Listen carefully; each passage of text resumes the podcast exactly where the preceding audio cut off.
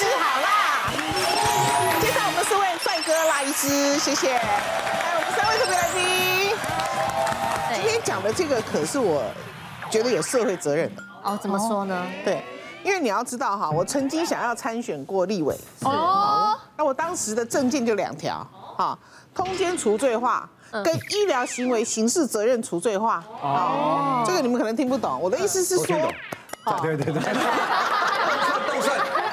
我的意思医师如果拿菜刀在菜市场杀人，刑事一定要，对不对？当然。可是他是手术刀在在在这个手术室执行这个救你的任务，可是这个万一有什么意外的话，是不是应该就是民事赔偿就好了？对。可是怎么会让？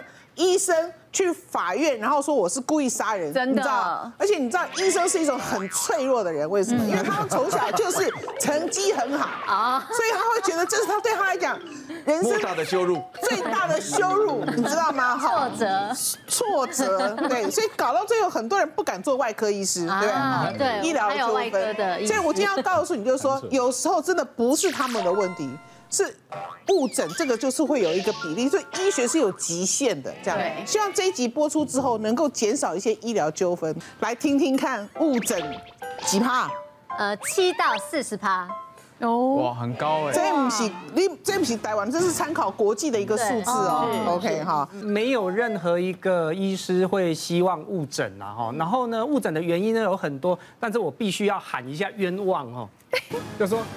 其中一个让医生用到误诊这个名词灌到头上的原因，就是有的时候真的是病患不老实。去年到今年农历过年之后呢，其实好多上吐下泻、肠胃炎的人。哇，那我自己在诊所哈，有遇到爸爸妈妈一起抱着一个一岁半的小男生来看病，然后主要就是说，哎，怎么这今天就开始恶心呕吐，然后活动力变差。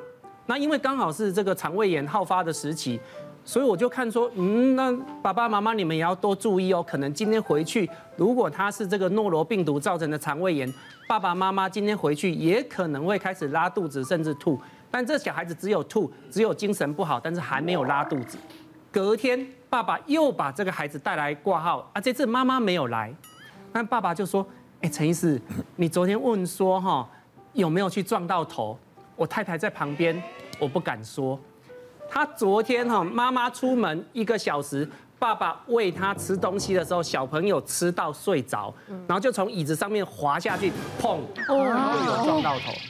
那他就觉得说，嗯，这个撞到头可能跟他的吐没什么关系，所以妈妈在旁边，他也不敢讲。这就问题来了。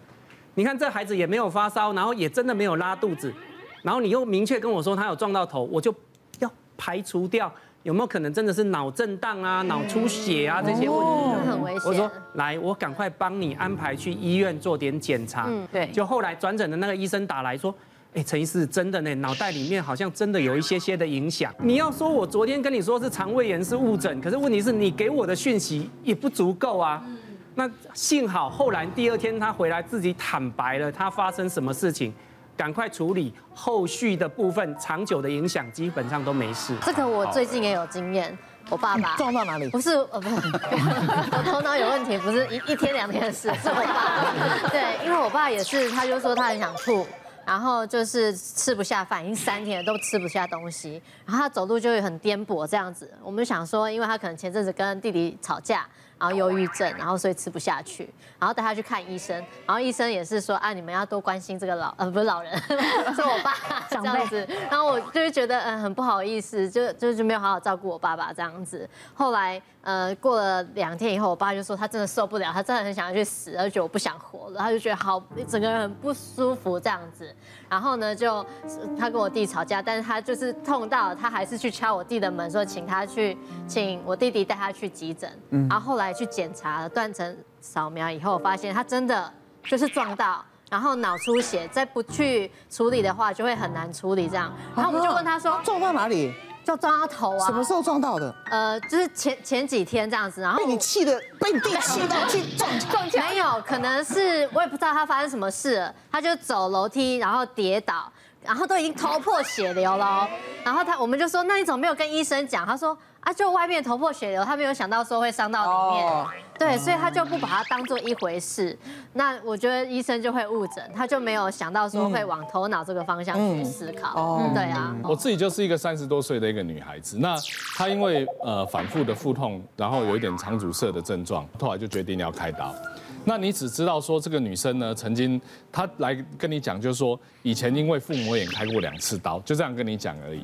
然后呢，结果到最后的那个呃要开刀的前一天晚上，他们就是刚好我有夜诊，然后呢，病房护理人员就说，哎，那个病患隔天要开刀，病患可不可以麻烦你下诊之后呢，特别去跟他，他有事情想问你，或者他来门诊这样。那时候我私下跟他谈的时候，他说。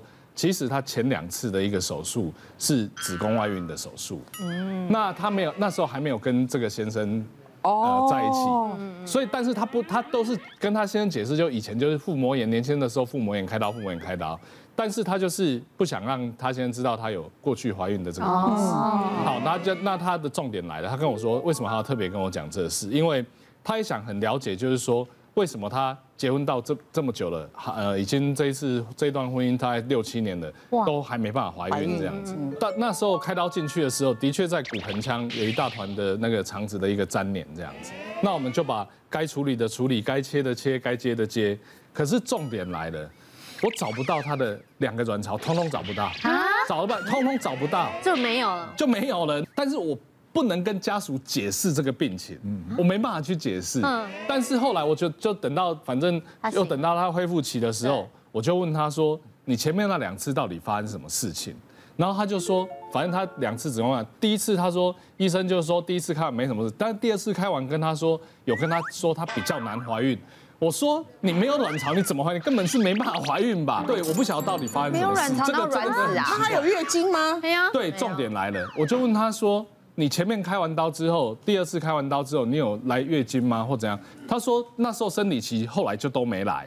然后呢，皮肤比较粗糙，但是因为前面，因为有时候刚开完刀的时候，前一两年没来，有的人会觉得是压力啦，什么正常嘛。嗯。但是后来一直没来，他也觉得没，他他们就这样过日子，我也觉得很妙。怎么可？对，然后反正 天底下什么种怪人都遇过，我们曾经也遇过什么胃被切掉、肠子被切掉，然后病人完全不晓得的。怎么可能？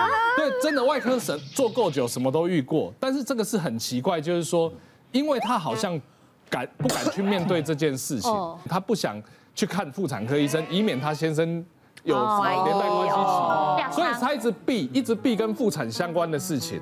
那实际上来讲，是因为长三年到。不行了，他一天到晚跑急诊，然后影响到生活，他才去正视这个问题，才来手术。所以直到现在这么文明的社会，还是有人会去讳疾忌医啦，或者是为了某些躲某些因素，然后就不去看好好的看医生。那其实我最尴尬的问题点是在这边，我也不晓得说日子久了之后，他的先生会不会就是说怀疑是我这次手术中间做了什么事，才让他太太的你写英文呢？